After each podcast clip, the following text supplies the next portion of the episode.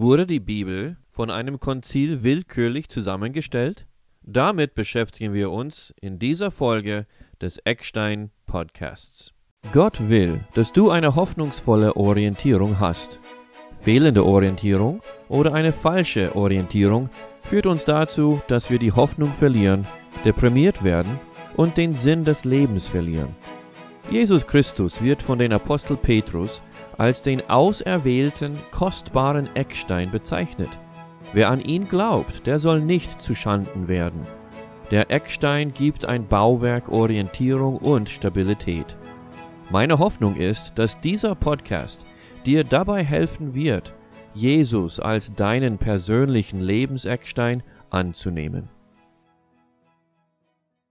Eine Frage, die immer wieder vorkommt, die wirklich eine wichtige Frage ist zu klären, ist, wie kann ich wissen, dass die Bibel, wie ich es jetzt habe, auch die richtige Bibel ist? Ist diese Bibel vertrauenswürdig? Wie, woher kam meine Bibel? Man liest natürlich in der Bibel, dass äh, die Bibel für sich behauptet, inspiriert zu sein, von Gott zu sein. Aber dann kommen Menschen und sagen, ja, das sagt, steht zwar in der Bibel, aber die Bücher der Bibel wurden einfach willkürlich von irgendwelche Kirchenväter äh, angenommen und es ist eine rein menschliche Sache gewesen. Was ist die Antwort auf diese Frage? Diese Frage dreht sich eigentlich darum, was ist der Kanon der Bibel? Das Wort Kanon bedeutet, bedeutet eigentlich die, die richtige oder die verbindlich erklärte Schriften, biblische Schriften der des Alten Testaments und Neuen Testaments. Kanon bedeutet eigentlich Maßstab oder Verhaltensregel. Es bedeutet, welche sind die richtigen, welchen sind die, die für uns Autorität haben. Um diese Frage zu beantworten, muss man, muss man natürlich ein bisschen über die Kirchengeschichte wissen und auch was die Bibel selbst behauptet. So als erstes würde ich sagen, äh, schauen wir kurz, was in, der, in die Bibel selbst äh, steht äh, was steht dort? Ähm, und fangen wir mit 2. Timotheus 3, Vers 16 an. 2. Timotheus 3, Vers 16 sagt, dass alle Schrift von Gott eingegeben ist und nützlich ist. Und das Wort eingegeben auf Griechisch ist Theos Nupstos, ein schweres Wort auszusprechen, aber bedeutet eigentlich Gott ausgehaucht. Und das ist ein sehr wichtiges äh, ja, wichtiges Wort. Äh, Paulus, der Apostel Paulus, behauptet in dieser Stelle, dass das Wort Gottes von Gott auch tatsächlich ist. Es ist keine menschliche Sache, sondern eine göttliche Sache. Gott spricht mit uns Menschen. Und es ist nicht nur Paulus, der das behauptet. Wir sehen eigentlich auch eine sehr ähnliche Aussage in, in den ersten, zweiten Brief von der Apostel Petrus. Petrus schreibt in 2. Petrus 1, Vers 19 ähm, und 20, eigentlich Vers 20, äh, sollt, äh, dabei sollt ihr von allem das erkennen, dass keine Weissagung der Schrift von eigenmächtiger Deutung ist. Niemals wurde eine Weissagung durch menschlichen Willen hervorgebracht, sondern vom Heiligen Geist getrieben, haben die heiligen Menschen Gott, Gottes geredet. Also Paulus und Petrus behaupten, dass die Schriften von Gott gekommen sind. Ähm, ja, wir wollen natürlich auch äh, reden darüber, was sagt Petrus über Paulus. Äh, Petrus selbst sagt in 2. Petrus Kapitel 3, äh, dass der, unser Bruder Paulus geschrieben hat und hat Weisheit bekommen, Vers 15, und sagt dann in Vers 16, so wie auch in allen Briefen, wo er von diesen Dingen spricht, in ihnen ist manches schwer zu verstehen, was die Unwissenden und Ungefestigten verdrehen, wie auch die übrigen Schriften zu ihrem eigenen Verderben. So auch hier Petrus sagt, das, was Paulus geschrieben hat, gehört auf der gleichen Ebene, auf den gleichen Autoritätsebene wie die anderen Schriften. Und das bezieht sich auf die anderen Bücher im Alten Testament und Neuen Testament, die apostolische Lehre. So, das ist, was die Bibel behauptet, kurz gesagt. Man kann natürlich extrem viel mehr dazu sagen. Uh, die Bibel sagt aber auch, dass das Wort Gottes zum Beispiel im Psalm 119, Vers 89 im Himmel erhalten ist, dass in 1. Petrus 1, Vers 23 lesen wir, dass das Wort Gottes unzerstörbar ist, dass es etwas ist, das nicht, äh, ja, irgendwie, es ist unvergänglich, ist das Wort, das, das man hat, kann man nicht zerstören. Ähm, man liest auch, dass jeder Buchstabe von Gott erhalten wird, Lukas 16, Vers 17. Aber dann kommen wir zu dieser Frage, wie kann ich wissen, dass die Bücher, die ich habe, auch wirklich die richtigen sind? Und da würden manche sagen, das ist rein menschlich. Aber das ist falsch. Es ist nicht rein menschlich. Wenn es einen Gott gibt, der sich offenbart hat, dann ist er auch stark genug, seine Offenbarung zu identifizieren. Und daher ist diese Frage eine Frage, die man direkt mit dem Charakter Gottes verbinden muss. Gott ist Gott und er will, dass wir ihn kennen. Er greift in diese Welt ein und offenbart sich durch sein Wort. Genau das ist, was auch der Autor von Hebräerbrief uns gesagt hat. Hebräerbrief in Kapitel 1 hat uns Folgendes gesagt über unseren ja, gnädigen und guten Gott. Nachdem Gott in vergangenen Zeiten vielfältig und auf vielerlei Weise zu den Vätern geredet hat durch die Propheten, hat er in diesen letzten Tagen zu uns geredet durch den Sohn. Ihn hat er eingesetzt zum Erben von allem. Durch ihn hat er auch die Welten geschaffen. Dieser ist die Ausstrahlung seiner Herrlichkeit und der Ausdruck seines Wesens und trägt alle Dinge durch das Wort seiner Kraft. Er hat sich, nachdem er die Reinigung von unseren Sünden durch sich selbst vollbracht hat, zur Rechten der Majestät in der Höhe gesetzt. Der Autor von Hebräerbrief sagt, Gott spricht durch Jesus. Dieser Podcast heißt äh, der Eckstein Podcast und es dreht sich um Jesus Christus, unser Eckstein, unser Fundament, der uns Orientierung gibt. Wir haben aber keine Orientierung, wenn wir nicht wissen, wer Jesus ist, wenn wir nicht herausfinden können, was Jesus gelehrt hat, wenn das Wort Gottes nicht wirklich die Offenbarung Gottes ist. Oder wenn es stimmen würde, wie manche behaupten, dass das Wort Gottes einfach menschlich zusammengestellt wurde, weil irgendwelche Menschen äh, eine Macht äh, über andere Menschen ausüben wollten. Wie ist eigentlich es dazu gekommen, dass wir 27 Bücher in unserem Neuen Testament haben und 39 im Alten Testament? Heute wollen wir uns hauptsächlich mit den 27 Büchern im Neuen Testament auseinandersetzen. Es gab direkt nachdem Jesus eben äh, wieder in den Himmel gefahren ist, die Aufgabe, die Jesus Christus selbst seinen Jünger gegeben hat, die Botschaft von Jesus zu verbreiten.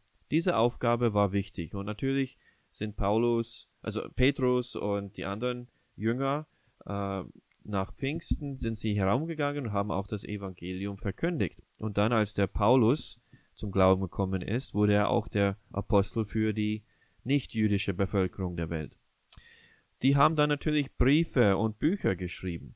Und wir wissen, dass diese Briefe und Bücher wurden äh, in den ersten Jahrhundert geschrieben. Äh, je nachdem, wir können nicht natürlich die genaue, äh, den genauen, das genaue Datum da herausfinden, aber man kann schätzen, wann das vorgekommen ist. Und wer eine, äh, ja, einfach sich mit der Entstehung des Neuen Testaments auseinandergesetzt hat und keine bibelkritische Perspektive hat, sondern versucht einfach historisch die Dinge einzuordnen, da kommt man zu einem ziemlich genaue, genaues Datum. So bis zum ungefähr 90, 93 nach Christus wurden diese erst diese 27 Bücher äh, fertig geschrieben. Das letzte Buch war das Buch Offenbarung. Diese 27 Bücher wurden von der Gemeinde als die Autorität, die apostolische Lehre angenommen für hunderte Jahren. Ähm, es gab aber einzelne Menschen, die begonnen haben, gewisse Bücher anzuzweifeln. Zum Beispiel ungefähr im Jahr 200 kam einer und sagte, den Hebräerbrief und Johannes, dritter Johannesbrief, äh, gehören nicht dazu. Und da kommt, da steht dieser moratorische Kanon oder moratorische Richtlinie für das Neue Testament. Aber da muss man sagen, es waren nur zwei Bücher, die dieser angezweifelt hat. Und die wurden von den anderen Geschwistern in den letzten 100 Jahren nicht angezweifelt. Dann kam 250 noch eine ein Neues Testament von Origen heraus und er hat Hebräerbrief, Jakobusbrief, 2. Petrus, 2. 3. Johannes, Judas nicht dabei gehabt. So er zweifelte diese Briefe und Bücher an. Aber das war seine Idee. Dann im Jahr 300 kam von Eusebius ein Neues Testament oder eine Darstellung der Bücher. Und er hat auch Hebräerbrief, Jakobus, 2. 3. Johannes, Judas und zweifelt nicht dabei und zweifelte auch an Offenbarung. So man, man lernt, man merkt, oh Moment, kein, niemand zweifelt Römerbrief an, niemand zweifelt die, äh, die Evangelien an. Warum zweifeln sie jetzt diese Bücher an? So diese Idee, dass die, das Neue Testament einfach aus dem heiteren Himmel, Himmel oder aus dem Luft ergriffen wurde und, und irgendjemand hat irgendwas figürlich zusammengestellt, stimmt nicht. Was passiert ist, es entstanden gewisse Männer, die bestimmte Bücher angezweifelt haben. Und dann war die Frage, sollen wir diese anzweifeln oder ist diese Anzweiflung etwas Falsches? Äh, dann kam eben Konzile im, drei, im Jahr 363, um 393 und 397 fanden drei Konzile statt. Konzil von Laodicea, äh, dann Konzil von Hippo und Konzil von Karthago. Wir haben auch in Apostelgeschichte 15 eigentlich ein Vorbild von einem Konzil. Damals ging es darum, was soll man mit den nichtjüdischen Menschen tun, die zum Glauben gekommen sind? Ist das Gottes Plan? Da kamen zusammen die äh, Ältesten der Gemeinde und die Aposteln und sie haben das miteinander besprochen und haben gemeinsam in Einheit entschieden, wie der Herr führt. Das ist jetzt nicht menschlich rein, dass Menschen alleine ohne Gott irgendwelche Entscheidungen treffen, sondern Menschen, die Verantwortung in der Gemeinde tragen, weil sie von Gott diese Verantwortung bekommen haben, treffen sich, reden miteinander, beten darüber, suchen den Willen und die Führung und Weisheit Gottes und kommen dann zu einer Entscheidung, vom Heiligen Geist geleitet. Genau wie eigentlich auch der Herr Jesus gesagt hat in Johannes 16, Vers 13. Und wie ich jetzt schon erwähnt habe, es gibt niemand, der jemals Johannes 16 oder das Buch Johannes als nicht inspiriert und nicht das Wort Gottes angezweifelt hatte. In Johannes 16, Vers 13 steht, wenn aber jener, der Geist der Wahrheit, gekommen ist, wird er euch in die ganze Wahrheit leiten. Denn er wird nicht aus sich selbst reden, sondern was er hören wird, wird er reden, und das Kommende wird er euch verkündigen. So der Heilige Geist führt die Aposteln in die ganze Wahrheit. Jesus hat das versprochen. Und das ist, was er auch getan hat. So wir vertrauen nicht Menschen, sondern wir vertrauen die Verheißung Jesu. So was bei diesem Konzil stattfand, äh, war, dass die Geschwister überlegt haben, sind diese Bücher vertrauenswürdig? Gibt es da Zeugnis vom Herrn, dass diese Bücher äh, wirklich inspiriert sind und von Gott als sein Wort identifiziert wurden? Und wie gesagt, das wurde erst ungefähr im Jahr 200 und danach von einzelnen Geschwistern angezweifelt, nicht von der gesamten Gemeinde. Die haben dann damals diverse Richtlinien äh, verwendet, um das festzustellen. Erstens Autorität. Wurde es von einem Apostel beglaubigt? Äh, wurde es von einem Apostel geschrieben? Oder stand der Autor in einem engen Zusammenhang mit einem Apostel? Dann haben sie auch Einzigartigkeit als Maßstab verwendet. Ein Buch, das etwas Einzigartiges äh, beiträgt. Oder äh, es gab viele Bücher, die halt Kommentare waren sozusagen, wo, wo Menschen Dinge geschrieben haben, aber sie haben nichts Neues gesagt, sie haben nur da, darüber gesprochen. Es war klar nicht eine Offenbarung Gottes. Ähm, und dann Annahme durch die Gemeinde. Kein Buch, das durch einen Großteil der Gläubigen angezweifelt wurde, fand schließlich Aufnahme in diesen 27 Büchern. Nehmen wir jetzt Hebräerbrief selbst als ein Beispiel dafür. Das Problem bei Hebräerbrief ist, und es bis heute wird darüber diskutiert, niemand weiß ganz genau, wer diesen Brief geschrieben hat. Es gibt diverse Theorien. Manche glauben, dass Paulus das geschrieben hat, weil es viele Ähnlichkeiten mit Paulus hat. Manche glauben, dass der Apollos diesen Brief geschrieben hat. Tatsache ist, es steht halt nicht drin und niemand weiß. So, wie können wir wissen, dass es wirklich inspiriert ist? Und es wurde aber als vom Herrn äh, identifiziert und angenommen. Und der Grund dafür ist natürlich den Inhalt und wie die Gemeinde damit umgegangen ist. Die Gemeinde von Anfang an hat es als inspiriert großteils äh, angenommen und der Inhalt ist wirklich in Einklang mit allem anderen, was im Wort Gottes steht und ist sehr erleuchtend und hilfreich, um tiefer zu verstehen, was der Herr Jesus uns lehren will. So, deswegen wurde es von diesen geistlichen Menschen im Konzil angenommen als das Wort Gottes. Und damit haben sie Hebräerbrief aus, äh, aus dieser äh, Auseinandersetzung herausgezogen. Man soll, wer gegen das Wort Gottes spricht, spricht gegen die Autorität Gottes sozusagen. Es ist seine Offenbarung. Ähm, das wurde jetzt nicht willkürlich äh, entschieden, es wurde entschieden anhand den Fakten, die Realität der damaligen Zeit. Ähm, wir könnten jetzt hier auch äh, dazu sagen, dass dieses Prozess entsteht oder passiert natürlich nicht einfach in einem Vakuum. Ähm, Gott ist Gott und Gott interessiert sich selbst daran, oder dafür sollte ich sagen, dass sein Wort klar erkannt wird. Und wir dürfen glauben, genau das, was auch das Wort sagt, dass Gott als souveräner Herrscher Gott über dieses Universum dafür gesorgt hat, dass in diesem Konzil die richtige Entscheidung schlussendlich getroffen wurde und dass sein Wort auch richtig identifiziert wurde. Inspiration wurde nicht von dieser Konzil beschlossen, sondern durch die Vorsehung und das Wirken Gottes wurde, wurden die Bücher identifiziert die inspiriert waren. Gott führte, wie Jesus versprochen hat, durch seinen Geist dazu, dass die richtigen Bücher angenommen wurden. Und zum Schluss wurden alle diese Bücher, die angezweifelt worden sind, Hebräerbrief, Jakobusbrief, 2. Petrus, 2. Johannes, Judas, die wurden alle angenommen, weil eben die, die, Herausforder die, die Voraussetzungen, Entschuldigung, entsprechen.